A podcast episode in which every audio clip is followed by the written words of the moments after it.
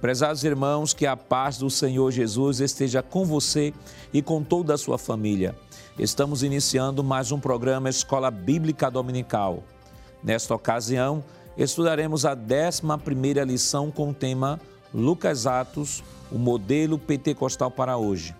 Obrigado por sua companhia e com certeza você será ricamente abençoado através desta programação. Na lição de hoje, veremos, à luz da Bíblia, algumas considerações a respeito do médico amado. Destacaremos a importância dos livros de Lucas e Atos. Aprenderemos o quanto a ação do Espírito Santo foi necessária à igreja em Atos dos Apóstolos. Você quer aprender sobre este importante assunto?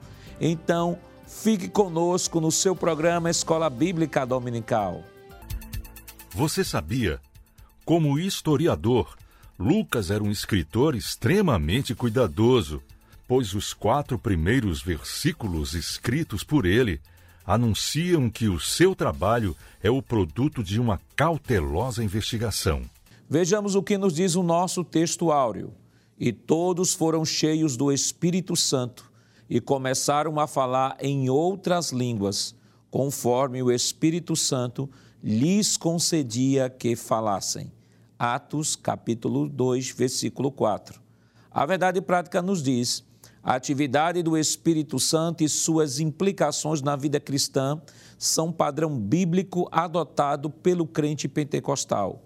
Os objetivos específicos da lição de hoje são três. Primeiro, enfatizar a ação do Espírito Santo na vida e ministério de Jesus em Lucas.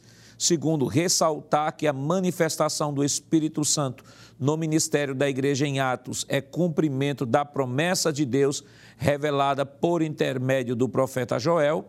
E terceiro, apontar que o batismo no Espírito Santo é uma promessa atual e deve ser buscado por todos os crentes como capacitação para o serviço cristão. A leitura bíblica em classe para a lição de hoje está escrita em Lucas, no capítulo 1, versículos 21 e 22, e Atos, capítulo 2, versículos do 1 ao 4. Vamos acompanhar. E o povo estava esperando a Zacarias e maravilhava-se de que tanto se demorasse no templo. E saindo ele, não lhe podia falar. E entenderam que tivera alguma visão no templo, e falava por acenos, e ficou mudo. Cumprindo-se o dia de Pentecostes, estavam todos reunidos no mesmo lugar, e de repente veio do céu um som, como de um vento veemente e impetuoso, e encheu toda a casa em que estavam assentados.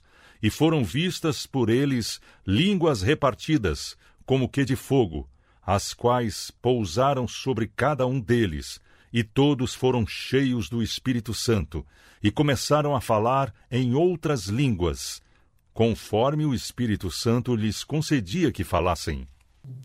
Para comentar a nossa lição hoje, contamos com a participação do evangelista Alessandro Barreto. Pastor irmão Alessandro. A paz do Senhor, pastor Ana Jackson.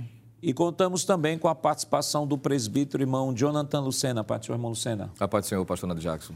Queridos irmãos, esta semana estamos estudando a lição de número 11, que tem como título Lucas Atos, um modelo pentecostal para hoje. Semana passada, estudamos sobre as profecias despertam e trazem esperança. Estudamos ali sobre os profetas maiores, sobre os profetas menores e um pouco né, sobre o livro do Apocalipse, Apocalipse, melhor dizendo, mostrando de que todas as profecias tinham como finalidade não só a manifestação do Messias, apontar a revelação do Messias, como também apontar o reino do Messias e, por fim, nos nutrir de esperança para aquele dia onde estaremos para sempre com o Senhor na eternidade. Então, as profecias nos trazem esperança, foi a lição que nós aprendemos na semana passada. E saindo do Antigo Testamento para o Novo Testamento, o autor destaca é, o conjunto do livro Lucas Atos, né? Lucas Atos, é, produzido pelo próprio evangelista Lucas, e que o tema desta lição, muito sugestivo, vai mostrar que é o modelo pentecostal para hoje. Mas antes de tratarmos, irmão Alessandro, diretamente sobre o modelo pentecostal para hoje, é importante que o professor faça uma exposição em sala de aula explicando quem é Lucas de fato no Novo Testamento. O que, é que a gente já pode comentar? Pois não, pastor Nando Jackson. É, há quem diga que Lucas é o escritor mais pneumatológico da Bíblia, né? Alguns estudiosos dizem que os dois livros que Lucas escreve, que é o Evangelho que recebe o seu nome e o livro de Atos dos Apóstolos, é a literatura mais recheada sobre a ação do Espírito Santo da Bíblia. É, sem esses dois escritos, certamente teríamos um vácuo muito grande sobre a ação do Espírito Santo a partir da pessoa de Jesus e também, por que não dizer, na própria igreja. Não é? Então, Lucas, ele é o único autor sagrado, pelo menos de forma direta. Nós temos aí alguns autores anônimos, não é? Pode ser que alguns desses anônimos não fossem judeus, mas não, não temos essa informação. Agora, em relação a Lucas, sim, nós podemos dizer que, de forma revelada, ele é o único, ele é o único não judeu a escrever um livro da Bíblia. Né? Ele é um gentil, ele é classificado como evangelista, como ah, historiador e como médico. Evangelista porque ele escreveu um evangelho, que é a biografia de Jesus. Médico porque Paulo chama ele de o um médico amado. Não é? Capítulo 4 de Colossenses, versículo 4. É possível que ele tenha sido um médico quase que particular de Paulo em suas viagens. E também ele é chamado de historiador pelos primeiros versículos que estão no seu livro. O capítulo 1, versículo de número 1 ao versículo 4, ele diz isso que fez uma pesquisa curada, uma pesquisa muito profunda, colhendo dados de fontes primárias. Então, ele é um evangelista, ele é um, um médico, ele é também um historiador. É, há quem diga, pastor, que assim como Marcos foi um porta-voz de Pedro, né? Lucas foi um porta-voz de Paulo. Nós temos várias sessões no livro de Atos dos Apóstolos em que nós vamos encontrar ele se apresentando na terceira pessoa, não é? O seu livro, o Evangelho de Lucas e o livro de Atos dos Apóstolos, em momento nenhum aparece o seu nome como autor. Eu, Lucas, autor dessa carta, desse livro, como Paulo faz, né? É muito comum na introdução dos livros de Paulo ele começar dizendo: Eu, Paulo, servo de Cristo, vos escrevo. João faz isso em Apocalipse também.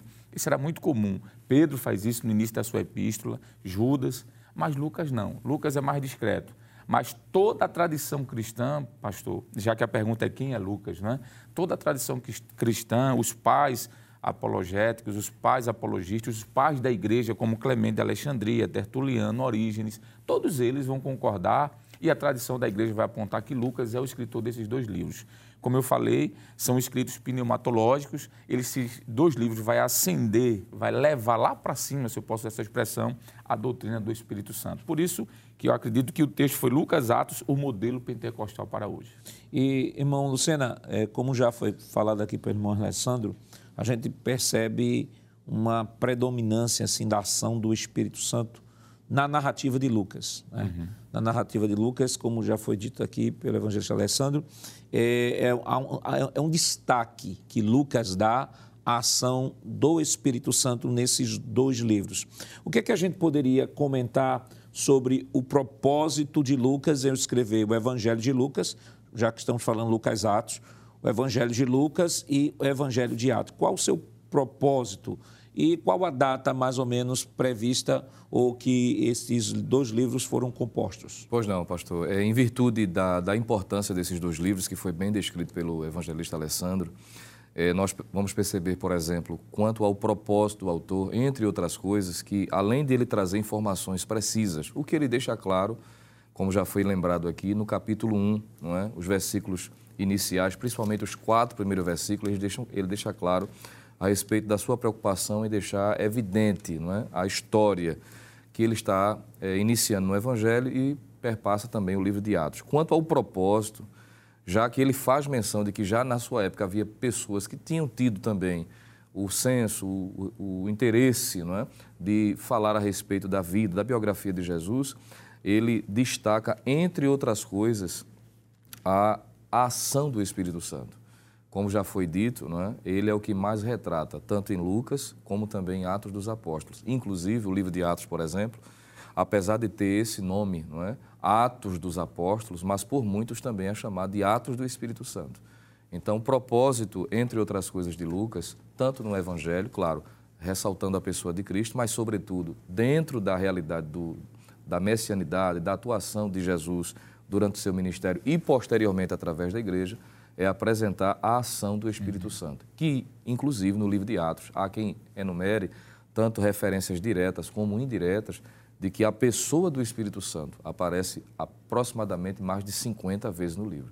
Então, apesar de ser apresentado ou considerado, considerado como Atos dos Apóstolos, mas, sobretudo, é Atos do Espírito Santo na vida dos apóstolos. Isso retratando o, o livro de Atos. Ele vai se reportar em Lucas, capítulo 1, de que ele está escrevendo para um tal Teófilo, que seria, vamos dizer assim, uma pessoa a quem ele está se dirigindo. Existe uma discussão se esse Teófilo, de fato, é uma pessoa e pelo nome, né, que significa literalmente quem ama a Deus, e pela designação que é atrelada ao nome, excelentíssimo, talvez pode ser uma pessoa de eminência, muito conhecida dentro do contexto do Império Romano.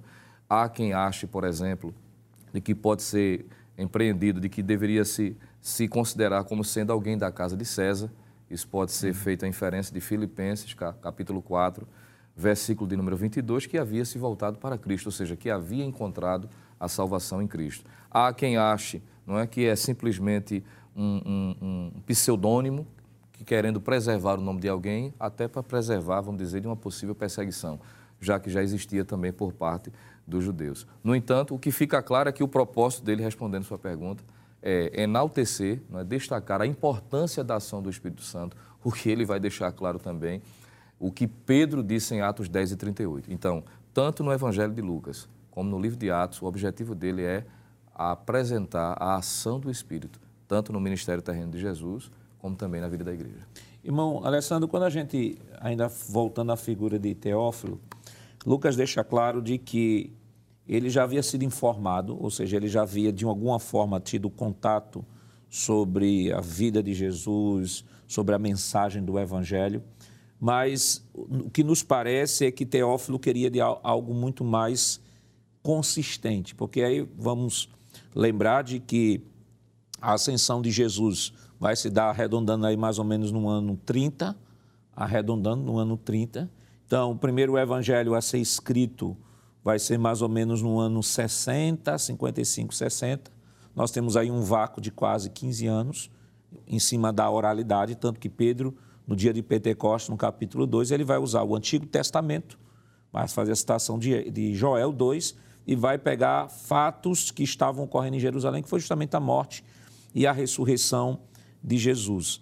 Então, Teófilo queria algo mais consistente e aí Lucas vai e faz toda essa pesquisa, como o senhor já colocou aqui, mostrando a sua preocupação em trazer e mostrar que a fé não está apenas na, na, na tradição oral, há um fundamento histórico desta fé que, que, vai, que vai demonstrar não só o ministério de Jesus, não só a morte e ressurreição de Jesus, mas a atuação do Espírito Santo que Jesus enviaria na sua ascensão. Sem sombra de dúvida, pastor. Eu diria que esses dois livros é um tirateima, é uma resposta, é um questionário que Lucas vai responder. Teófilo, por sua vez, eu entendo à luz do contexto que o senhor explicou, era um recém-convertido, e Teófilo tem essa necessidade de conhecer mais sobre Cristo, sobre a igreja. E eu diria mais, como determinado autor falou, é, Brodos, que esse, esse Teófilos ele era um, um, um grande amante da teologia pentecostal. Porque não existe, como já falamos, me permite usar o nome teologia pentecostal, contextualizando, né? ele queria saber da doutrina do Espírito. Não, é? não existe nenhum outro livro na Bíblia que vá se dedicar tanto a essa atuação do Espírito. Tanto é que depois que Lucas faz essa apresentação, pastor Teófilo, do versículo 1 ao versículo 4, ele vai começar a falar da atuação do Espírito Santo de uma forma extraordinária. Por exemplo, no capítulo 1, versículo 15, ele vai falar sobre a ação do Espírito Santo em encher o precursor de Jesus, João Batista, no ventre ainda da sua mãe. Então veja, é uma informa de doutrina, é a primeira doutrina que aparece, a doutrina do Espírito Santo nos evangelhos de Lucas. Logo em seguida, quando a gente vai para o capítulo 1 ainda, versículo número 35, ele vai falar sobre o anúncio do nascimento de Jesus e falar da atuação do Espírito agora na pessoa de Jesus e na mãe, no caso, Maria Veja a ação do Espírito Santo na vida do precursor, que havia uma promessa lá em Isaías de que esse precursor viria e pregaria com autoridade. Então, Lucas já começa dizendo: olha, o Espírito Santo vai atuar na vida desse precursor. Versículo 35 vai falar sobre a vida da mãe de Jesus e de Jesus. O texto nos diz: descerá sobre ti o Espírito Santo e o poder do Altíssimo. Essa palavra poder é a mesma palavra que aparece em Atos 2, quando Jesus disse: Ficai em Jerusalém, porque o poder, o dunamis, vai descer sobre vocês. Então, esse poder que desceu sobre Maria é o poder que desce sobre a igreja. Então, ele vai falar que esse poder desce sobre Maria e que estará também nesse, nessa criança. Então, a ação do Espírito Santo em João Batista, a ação do Espírito Santo em Maria, a ação do Espírito Santo na pessoa de Jesus. A partir do versículo 41, pastor, ele vai falar sobre a ação do Espírito Santo na vida de Isabel, mãe de João. Diz que ela foi cheia do Espírito Santo. E a expressão cheia aqui dá a ideia de atuação, de envolvimento. O texto é tão maravilhoso que Lucas, falando sobre os fatos históricos, vai falar sobre a ação do Espírito Santo, por exemplo, na vida de Zacarias, que é também integrante, digamos, dessa história aqui, Isabel, a mãe, e Zacarias, o pai de João Batista, mas ele não para por aí. O interessante, falando sobre essa questão da narrativa de João, quer dizer, de Lucas, a respeito do Espírito Santo, ele vai falar sobre a descida do Espírito Santo também sobre Simeão. Capítulo de número 2, versículo número 25. Diz que o Espírito Santo estava sobre ele. Então, o que a gente entende é que Lucas se prepara em fazer uma narrativa histórica, mas a principal intenção dele era falar sobre esse agir pneumatológico do Espírito Santo. Veja, sobre João Batista, sobre seu pai, sobre sua mãe, sobre Jesus, sobre a mãe de Jesus, sobre Zacarias, sobre Simeão. Então, essa é a intenção de Lucas, falar da expansão do Espírito Santo. E o mais interessante, pastor, é que depois que ele cria todo esse cenário histórico sobre a ação do Espírito Santo sobre Jesus, versículo 4. Quer dizer, capítulo 4, versículo 1 de Lucas, ele diz assim: depois que Jesus é batizado por João Batista, que é um percurso aqui de 30 anos de história. Aí diz assim: E Jesus, cheio do Espírito Santo, voltou ao Jordão e foi levado pelo Espírito ao deserto. Observe que ele aqui quebra um paradigma, né? O Jesus do capítulo 2, que é Deus, descerá sobre ti, o Espírito Santo vai gerar em ti, Maria. Ele é Deus, mas ele também é homem. Porque ele diz aqui: esse Jesus foi cheio do Espírito Santo. Então veja, é Pentecoste, pastor, do começo é. ao fim, né? É. é. essa a proposta de Lucas. E, e ainda falando sobre isso aqui, pois bom, não. Alessandro, é importante até que é, se faça um esclarecimento, porque há pessoas que, às vezes, em detrimento da natureza humana de Cristo, isso. exalta, a, sobretudo, a natureza divina. Mas vale destacar que Lucas entende perfeitamente essa humanidade, tanto que o objetivo, entre outros, do Evangelho de Lucas é mostrar Jesus como filho do homem. Exato. Né? O Jesus encarnado. E, inclusive, ele traz mais detalhes da infância de Jesus do que o próprio Mateus. É, é, dos quatro evangelistas, é o que mais traz detalhes sobre a, a, humanidade de Jesus. E nessa humanidade ele mostra a ação do Espírito Santo. Exatamente. E, inclusive, pastor, isso está a partir do versículo 21, quando diz que Jesus vai ao Rio Jordão e ele é batizado por João Batista ali. E quando ele está em águas, ouve-se uma voz do céu, Deus dizendo: Este é meu filho em quem eu tenho muito prazer. E naquele momento desce o Espírito Santo em forma de pomba. Então veja que está ali a manifestação deste meu filho, meu filho é a divindade. É o próprio Jesus Deus. Tudo bem, mas é o Jesus homem também, que precisa desse revestimento do Espírito Santo. Porque a gente vai ver que o próprio Lucas diz isso que o que Jesus fez, fez com essa unção que veio sobre ele. É óbvio que há milagres em que Jesus operou como Deus, não há o que negar. Quando ele perdoa pecados, por exemplo, quando ele olha para aquele paralítico e diz: Levanta-te e anda. Mas para que creiam que ele era o Messias, ele diz: Perdoados estão teus pecados. Então aquela ação é uma ação divina. Mas existe a ação humana revestida de poder. Eu acho muito bonito porque Lucas, escrevendo sobre esse poder do Espírito, sobre a pessoa de Jesus, o humano, ele diz no capítulo 10, versículo número 38. Como Deus ungiu, a expressão ungir aqui é muito interessante, é derramar o óleo da cabeça até os pés. Como Deus ungiu a Jesus de Nazaré, e aqui ele está se reportando a Lucas 4, versículo 1, com o Espírito Santo e com virtude e poder, a mesma expressão que aparece para Maria, para Isabel, para Zacarias e aí por diante para João, João Batista, o qual andou fazendo o quê? O bem e curando todos os oprimidos do diabo, porque Deus era com ele. Então, essa unção aqui, pastor, é sobre o homem Jesus. O homem Jesus foi revestido desse Espírito que lhe deu capacidade, desculpe-me, de exercer muitos milagres no seu ministério terreno. E vale destacar que quando ele faz essa reivindicação de sua natureza divina, né? quando ele diz, quando ele vai dizer assim, o que é, o que é mais fácil? Dizer, perdoados estão os teus pecados, ou o paralítico levanta-te e anda. Os seus destinatários sabiam muito bem do que ele estava dizendo, porque ele estava se referindo a uma profecia, Isso. Salmo 103, verso 3, que diz: É Ele quem, quem perdoa todas as tuas iniquidades e sara todas as tuas enfermidades. Então, é Ele aqui, Deus. Então, ele estava reivindicando, dizendo assim: Tu és Deus? Ele fala: Para que saibais que o filho do homem tem autoridade, ou seja, eu sou homem, mas continuo sendo Deus, para saber que eu tenho autoridade, a ti te digo, paralítico, levanta-te e anda. Então, é fato de que a encarnação de Jesus, irmão Lucena, não anulou a sua divindade, Jesus continuou sendo Deus, entretanto, ele abriu mão das suas prerrogativas divinas para que se tornasse 100% homem. Perfeito, pastor. E isso faz coro com outros escritores que tratam exatamente dessa realidade. E Lucas, como o senhor bem lembrou, ao dirigir-se principalmente com o propósito de apresentar Jesus homem, e isso faz jus porque como ele, como ele é um dos autores gentios, então a sua esfera de atuação, vamos dizer assim, de forma prioritária, é atender às pessoas que não são de origem judaica. E dentro do mundo grego, o que é que se tanto valorizava? Era a ideia do homem perfeito, não é? Isso. E Jesus é retratado como sendo de fato esse homem perfeito, revestido da unção do Espírito Santo, tendo a sua natureza divina, não anulando uma a outra. No entanto, aquela expressão muito conhecida, 100% homem e também 100% Deus. Qual é a teologia, irmão Alessandro, do livro Lucas Atos? Existe uma teologia perene entre esses dois livros ou são assuntos completamente dissociados? Mas não responda agora não. Nós estaremos comentando isso depois do nosso rápido intervalo. Voltamos já.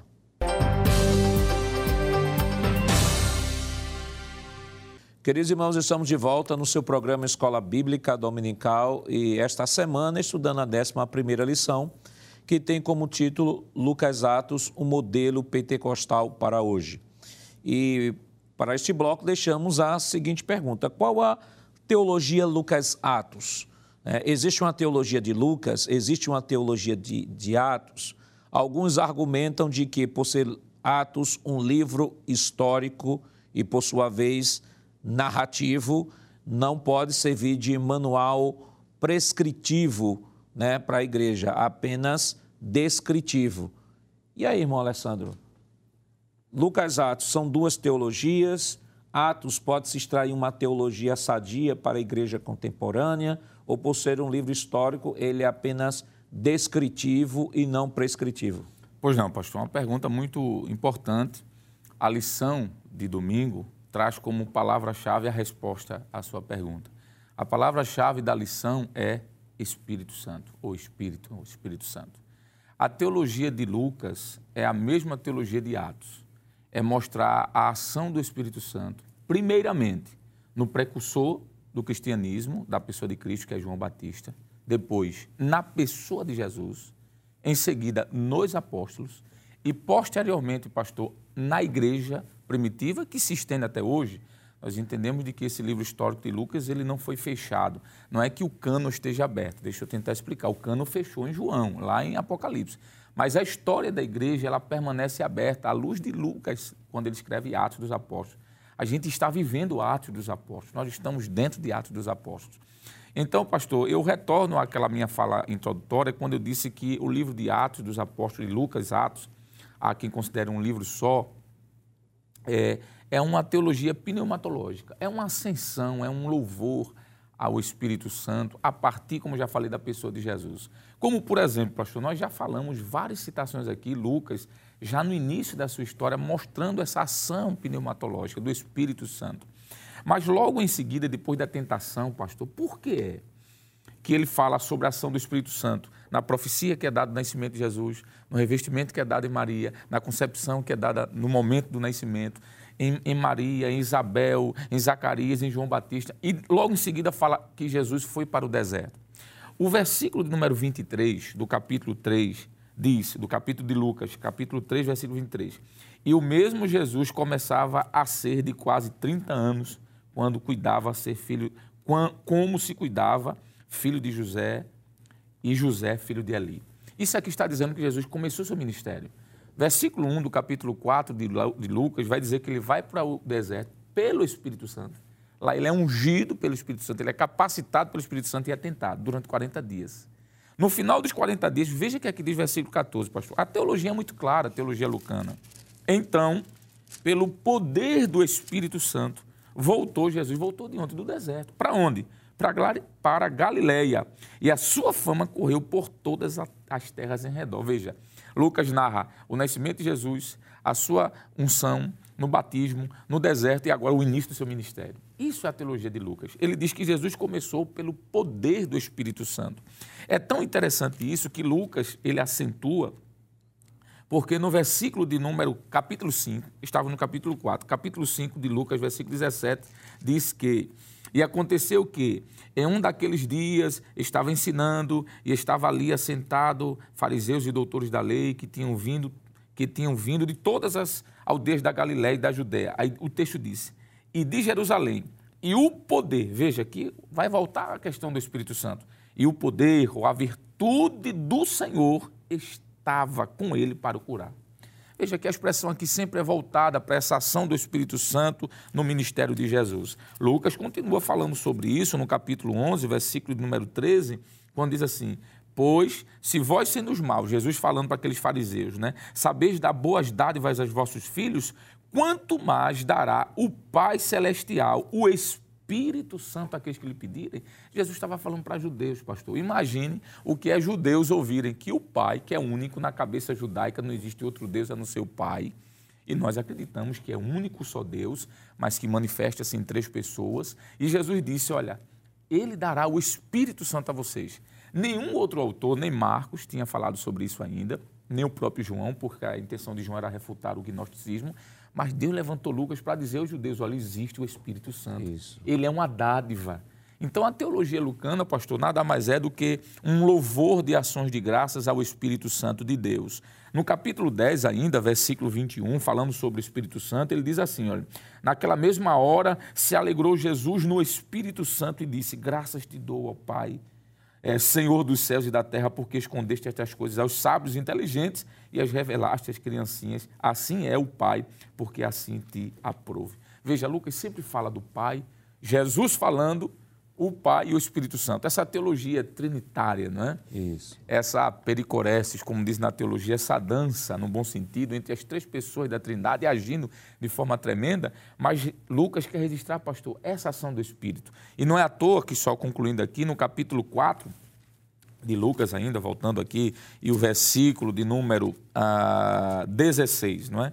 Lucas 4, 16, eu não vou ler todo o texto, mas apenas vou citar, do versículo 16 ao versículo 21, a Bíblia vai mostrar essa ação do Espírito Santo. Eu quero pontuar só a parte A do versículo 18. Vai falar com Jesus chegando em Nazaré, pregando, ensinando, mas o versículo 18 diz: "E o Espírito do Senhor está sobre mim". Veja que a teologia lucana, ela é fantástica. Jesus vai pegar justamente aquela passagem de Isaías capítulo 61 e vai dizer: "O Espírito Santo lá de Isaías que está sobre mim, que me ungiu para pregar as boas novas. É esse Espírito que está sobre mim. Então Lucas está dizendo isso, pastor. A teologia lucana é isso. E quando a gente vai para Atos, pastor, aí a coisa que vai pegar fogo, né? A partir do capítulo, né? A partir do capítulo 1 ali, Jesus vai dizer: vocês vão receber a mesma virtude que eu recebi. Ficar em Jerusalém, até que do alto seja revestido de poder. E o Espírito Santo batiza aqueles 120 no cenáculo e começa a história da igreja. Então a teologia de Lucas, Atos é a pessoa de Cristo, o apóstolo e a fundação da igreja, sobre a ação sobrenatural do Espírito Santo. E o que eu acho interessante, irmão Lucena, nessa, nessa teologia lucasata é o seguinte: ao mesmo tempo em que Lucas ressalta a atuação do Espírito Santo no ministério de Jesus, isso. Paralelo a isso, ele ressalta também a humanidade de Jesus. Isso. Tanto que a ideia é, assim como o Espírito Santo esteve atuando no ministério de Jesus, Aí Jesus, em Atos 1, vai dizer: Olha, ficar em Jerusalém, vocês vão receber, vocês vão receber essa mesma virtude. Ou seja, Lucas diz: do mesmo jeito que o Espírito Santo atuou na vida de Jesus, Isso. vai atuar também na vida da igreja. E Exato. destaque: assim, nós podemos ver perfeitamente de que tudo que era realizado de maneira miraculosa na vida de Jesus era realizado por conta da virtude do Espírito Santo. O texto que o irmão Alessandro leu aqui, por exemplo, 5 e, e capítulo 5, versículo 17, que vai falar que ele estava entre os autores da lei que havia vindo de Jerusalém, das aldeias da, da Galileia, da Judéia. 4, isso, 4, 4 e 17? Isso, pastor. É. Não é isso o capítulo? Era 5, 5 e 17. Ah, perdão, sim. 5 e 17. E aí o texto diz assim: E a virtude do Senhor estava com ele isso. para curar, ou seja, o Espírito Santo. E ao mesmo tempo, antes, mesmo no capítulo 4, vai mostrar que Jesus, como homem, uhum. e é Lucas o único que vai dizer assim, que durante os 40 dias ele foi tentado todos os dias. Isso. Que como homem ele podia pecar, Isso. como homem ele podia falhar, porque há pessoas, por não entender essa dinâmica desta relação, a natureza dessa encarnação de Cristo, acha que diz assim, não, Jesus jejuou para dar exemplo, mas ele não precisava jejuar. Jesus orou para dar exemplo, mas ele não precisava orar. Satanás foi tentá-lo, mas ele em nenhum momento ia cair. E Lucas parece mostrar o contrário de tudo isso, de que Jesus é, consegue vencer todas essas barreiras, consegue vencer todos esses desafios como homem, porque aí teria autoridade para passar a mesma missão para a igreja e dizer assim: olha, eu venci, vocês podem vencer também. Então, do mesmo jeito que ele venceu, venceu porque se submeteu à vontade do Pai, se submeteu a, a, a sua vida completamente ao Espírito, viver é, na dimensão do Espírito e assim pôde cumprir perfeitamente todo o seu ministério, culminando na sua grande missão, que foi a de morrer na cruz pelos nossos pecados. Perfeito, pastor. Por isso que se torna um modelo, né? Veja que o tema da lição é Lucas Atos, o modelo pentecostal para hoje, porque Lucas vai seguir desse princípio, destacando a humanidade, porque alguém poderia se dizer assim, mas como é que nós vamos continuar executando, realizando, se opondo, vamos dizer assim, lutando contra as ações malignas, se do ponto de vista espiritual, obviamente, o ser humano está em desvantagem, estamos lutando contra seres espirituais. Mas quando Lucas retrata a realidade humana de Jesus e sobre esta humanidade, a ação do Espírito, ele está dizendo, isso mostra a continuidade. Jesus operou e daí se entende, por exemplo, que de fato, como o senhor falou, nem toda a operação necessariamente era por conta da divindade, mas sobretudo pela ação do Espírito Santo, como perdoar pecados, isso aí está ligado somente à divindade de Jesus. Mas ele em João capítulo 14, versículo 12, por exemplo, ele disse assim: "Na verdade, na verdade vos digo que aquele que crê em mim também fará as obras que eu faço". Então veja que uhum. obras que ele fez, que foram direcionadas, dirigidas é, reproduzidas por conta da ação do Espírito Santo. Ele, essas mesmas ações a igreja vai continuar fazendo. E ele ainda promete o seguinte: e as fará maiores do que estas, porque eu vou para meu Pai. E o Espírito Santo, obviamente, desce para a vida da igreja. Isso acontece em todo o livro de Atos. E aqui onde é que é maravilhoso. Como já foi dito pelo evangelista Alessandro, o curso histórico aqui quanto à questão de Atos permanece em continuação. Então, se os, o Senhor Jesus recebeu a capacitação, se os discípulos na igreja primitiva também receberam, ora, nós enfrentamos desafios hoje igualmente? Claro que sim. E igualmente precisamos da capacitação, da ação do Espírito Santo. Por isso entendemos, pastor e evangelista Alessandro, que a atuação do Espírito não se limitou à, à, história do primeiro século, porque a igreja continua lutando, continua militando contra as hostes infernais da maldade e precisa igualmente da ação do Espírito sobre ela. Até porque Lucas, em Atos, no capítulo 1, versículo 1 e 2, ele diz o seguinte: Fiz o primeiro tratado ao Teófilo acerca de tudo que Jesus começou não só a fazer, mas a ensinar, até o dia em que foi recebido em cima, depois de ter dado mandamento. Olha a observação de Lucas. Ele poderia ter dito, depois de ter dado mandamento aos apóstolos que escolhera. Mas olha a observação de Lucas, a dependência de Jesus, a atuação do Espírito. Ele diz assim: depois de ter dado mandamento pelo Espírito Santo aos apóstolos e aos apóstolos que escolheram, os quais também, depois de ter padecido, apresentou vivo, etc. Então, a atuação do Espírito Santo, o senhor trouxe uma, uma fala aqui que eu achei interessante.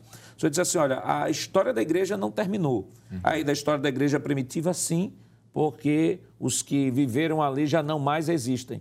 Mas quando Jesus dá a grande comissão e diz: Fazei discípulo de todas as nações, ensinando-os a guardar, Jesus, ele demonstra que a história da igreja ela perpassa o primeiro século e ela continuará até a consumação dos séculos. Sim, pastor. A própria fala do mestre aponta para essa sua ideia.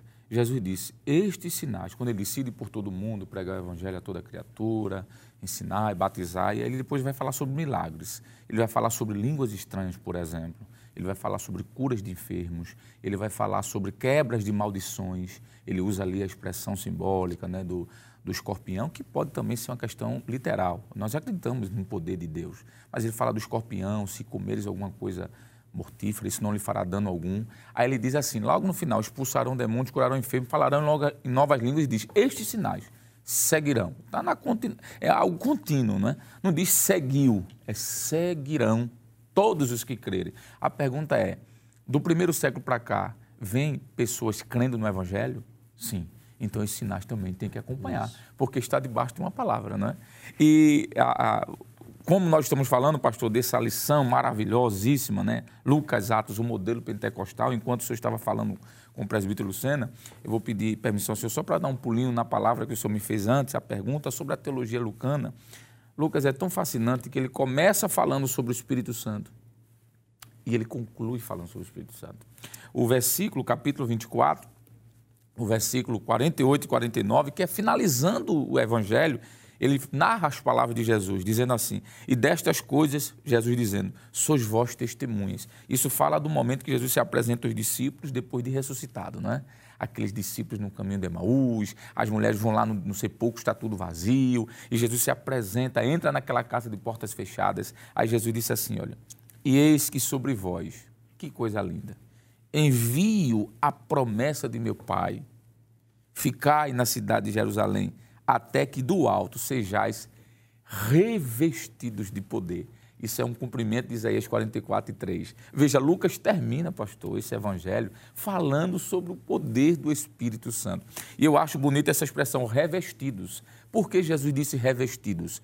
Porque eles já estavam vestidos. A partir do momento que eles aceitaram a Jesus, o Espírito Santo habitou neles. Isso. Eles foram vestidos. Mas Jesus está falando aqui de um revestimento. Esta camisa me vestiu, mas esse terno me revestiu. Jesus está dizendo: olha, vem algo melhor ainda. O melhor, não vou dizer melhor, vem algo ainda que vai complementar. Vocês foram vestidos, ele sopra o Espírito Santo sobre eles, vocês foram regenerados, o Espírito Santo habitou em vocês, mas tem uma coisa aí: está vindo o Pentecoste, está vindo o poder do Espírito Santo sobre vós. E aqui ele termina esse livro Dá vontade até de falar língua estranha. É.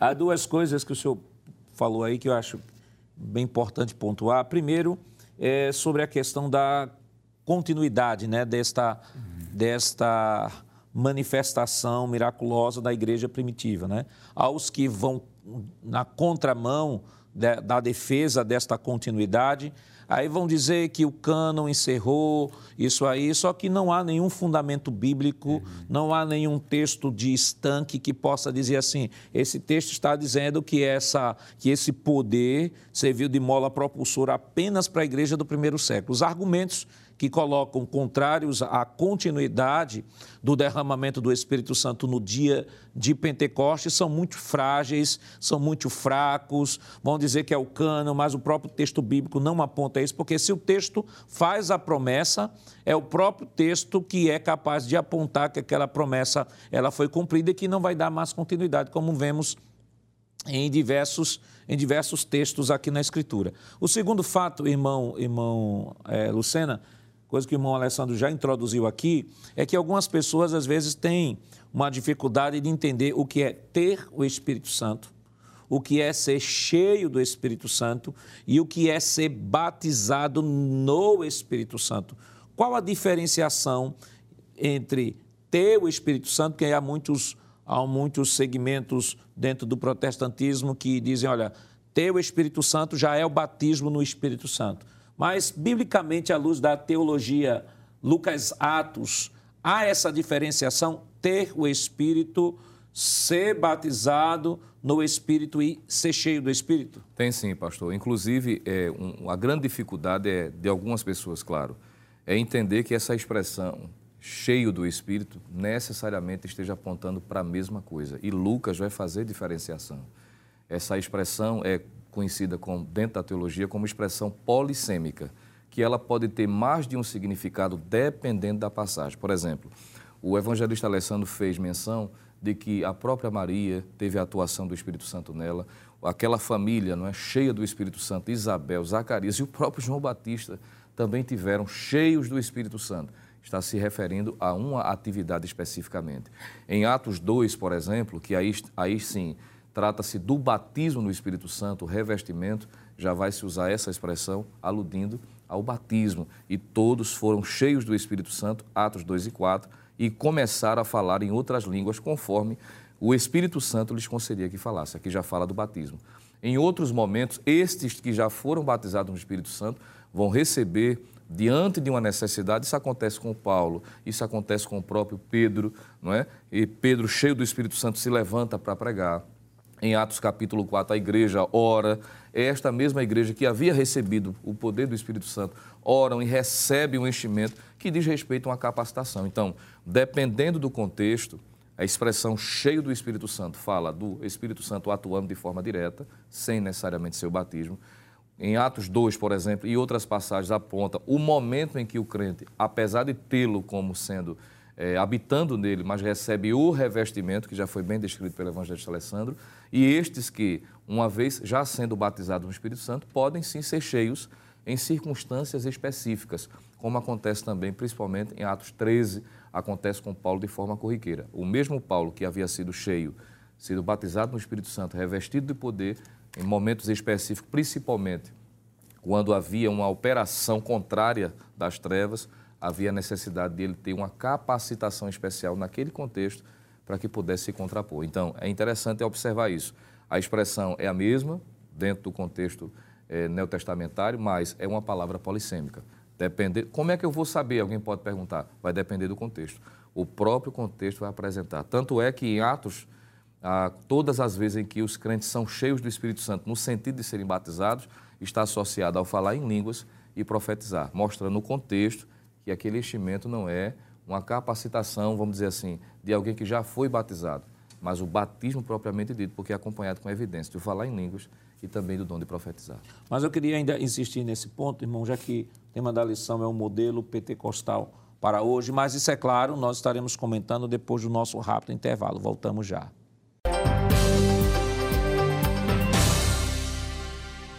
Queridos irmãos, estamos de volta para o último bloco do seu programa Escola Bíblica Dominical e nesta oportunidade estudando a 11 lição, que tem como título Lucas Atos, o modelo pentecostal para hoje. É, estamos comentando aqui sobre a teologia do livro Lucas Atos irmão Alessandro, é, é um assunto tão empolgante que um programa é insuficiente para a gente tratar, mas em linhas gerais, né? Vamos o que o, o, livro de Atos dos Apóstolos, a teologia Lucas Atos, Atos, tem a nos ensinar sobre a teologia pentecostal para hoje?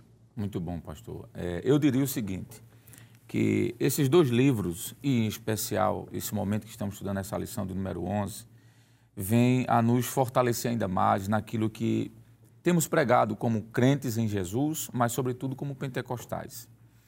Esta lição ela vem refutar pelo menos duas teorias teológicas, visões teológicas que são os sensacionistas, que dizem que a atuação do Espírito Santo cessou no meio da igreja, não somente com operações de milagres, mas com dons. E os desvanececentistas, que acreditam que essa ação do Espírito Santo não cessou completamente, mas vem desvanecendo, vem diminuindo. Essas duas lições elas vêm refutar isso, não é? Eu achei muito interessante quando o presbítero Jonathan Lucena fez a diferenciação aqui entre é, regeneração é o momento da habitação do Espírito Santo. Depois da regeneração tem a habitação e vem o revestimento desse poder, que aí é o que nós entendemos como pentecostais, sendo a porta para muitos dons, inclusive está na lição, que é através do batismo com o Espírito Santo. É, é, o, o, próprio Jesus refuta essa ideia do, do, do Espírito Santo habitando, sendo apenas isso o revestimento de poder, porque quando ele chega lá em livro de é, Evangelho de João, capítulo 20, versículo 22, eu tinha até anotado aqui, eu vou, vou voltar para lá, pastor, é só para construir essa minha resposta de forma teológica, né, bíblica. Jesus, no capítulo 20 de João, versículo 21 e 22, ele aparece aos seus discípulos e diz o texto: E disse-lhe Jesus, é, outra vez, e disse-lhes, pois, Jesus outra vez: Pai seja convosco. Jesus se apresenta para os discípulos. Assim como o Pai me enviou, também eu envio a vós. Ele está dando a ordem aqui da, do id, glorioso, não é? Porque alguém pode dizer que aquele texto de Atos, aquele texto quer dizer de Marcos, pastor, como alguns advogam, quando Jesus disse que esses sinais seguirão os que crerem, vocês vão falar em línguas estranhas, vocês vão, vão curar enfermos. Alguém diz que isso não estão nos originais. Tudo bem. Digamos, digamos, nós não, não partimos por esse pressuposto, mas digamos que sim. A pergunta é: e o que dizer de Jesus agora? Por exemplo, quando ele chega para os discípulos e diz: ide. Mas ele não manda só ir.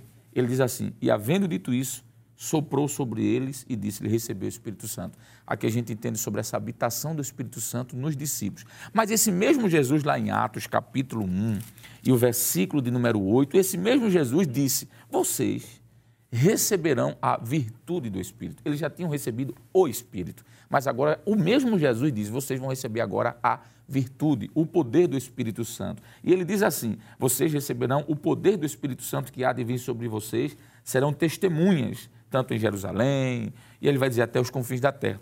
E esse mesmo texto, o próprio texto do capítulo 2 em diante, aqui já não é, não é mais Jesus falando, mas Lucas escrevendo o que aconteceu depois dessa profecia, que aqui é a última profecia de Jesus. Já diz: olha, aguarde aí, vai acontecer porque Jesus estava baseando no que Joel disse no capítulo 2, versículo 28 a 30.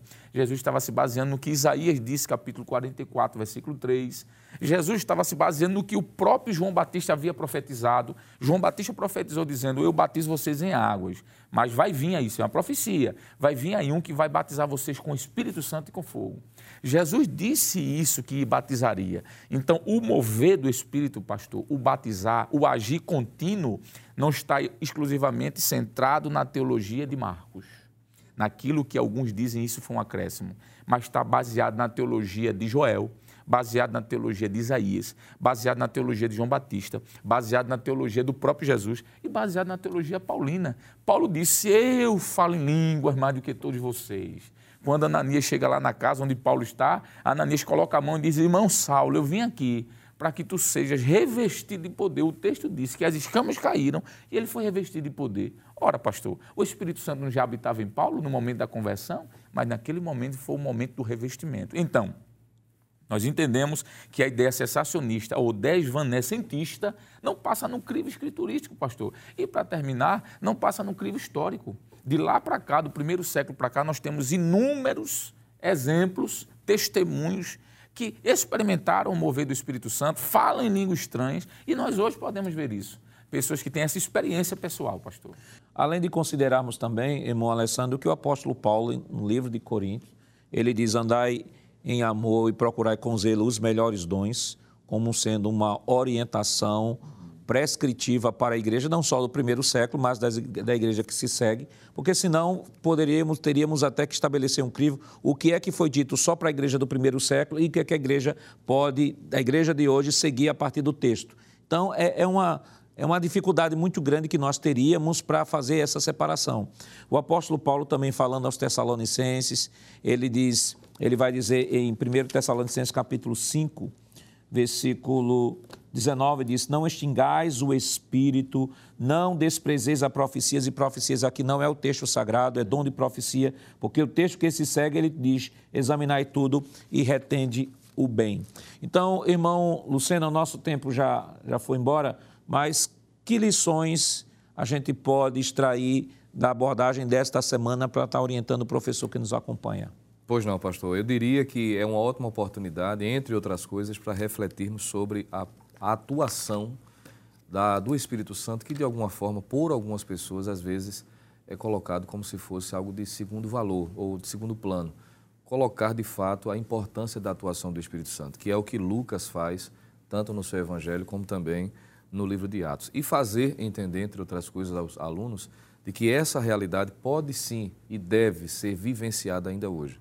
E eu finalizaria com as palavras do próprio Pedro, quando em Atos dos Apóstolos, capítulo 2, versículo 38 e versículo 39, mostrando a continuidade da promessa, não é, da ação do Espírito Santo, de tudo que diz respeito ao pentecostalismo verdadeiro, que a Bíblia assim aponta de forma muito clara. Quando ele diz assim: "E disse-lhes Pedro: Arrependei-vos e cada um de vós seja batizado em nome de Jesus Cristo, para perdão dos pecados, e recebereis o dom do Espírito Santo." Aí ele diz no versículo 39: "Porque a promessa vos diz respeito a vós, a vossos filhos e a todos os que estão longe, a tantos quantos Deus nosso Senhor chamar." Deus continua chamando, então essa promessa continua vigorando ainda hoje. Bom, Alessandro.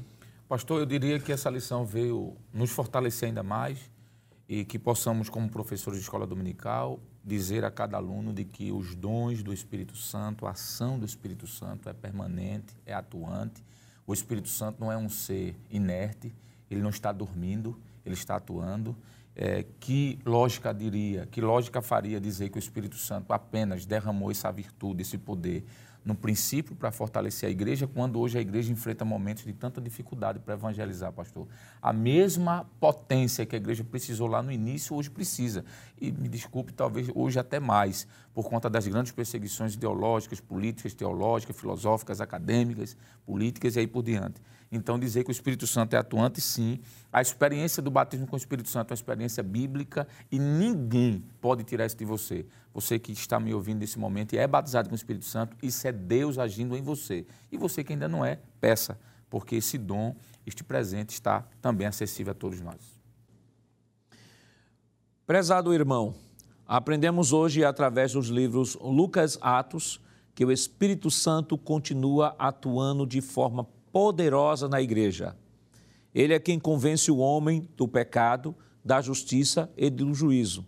Manifesta os dons espirituais e ministeriais no seio da igreja e capacita das mais variadas formas os cristãos a desempenharem a obra de Deus.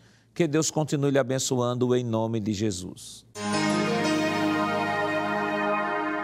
Chegamos ao final do programa. Hoje estudamos Lucas Atos, o modelo pentecostal para hoje. Na próxima semana estudaremos a 12 lição com o tema As epístolas instruem e formam os cristãos. E esperamos contar com sua audiência. O programa Escola Bíblica Dominical vai ao ar na TV toda sexta-feira às 21h30 horas e no sábado às 16 horas. Também está disponível no formato de podcast no Spotify. Obrigado por sua audiência e até o próximo programa. Que a graça do nosso Senhor Jesus Cristo, o amor de Deus, nosso Pai, a comunhão do seu Santo Espírito estejam com todos hoje para todo sempre. Amém.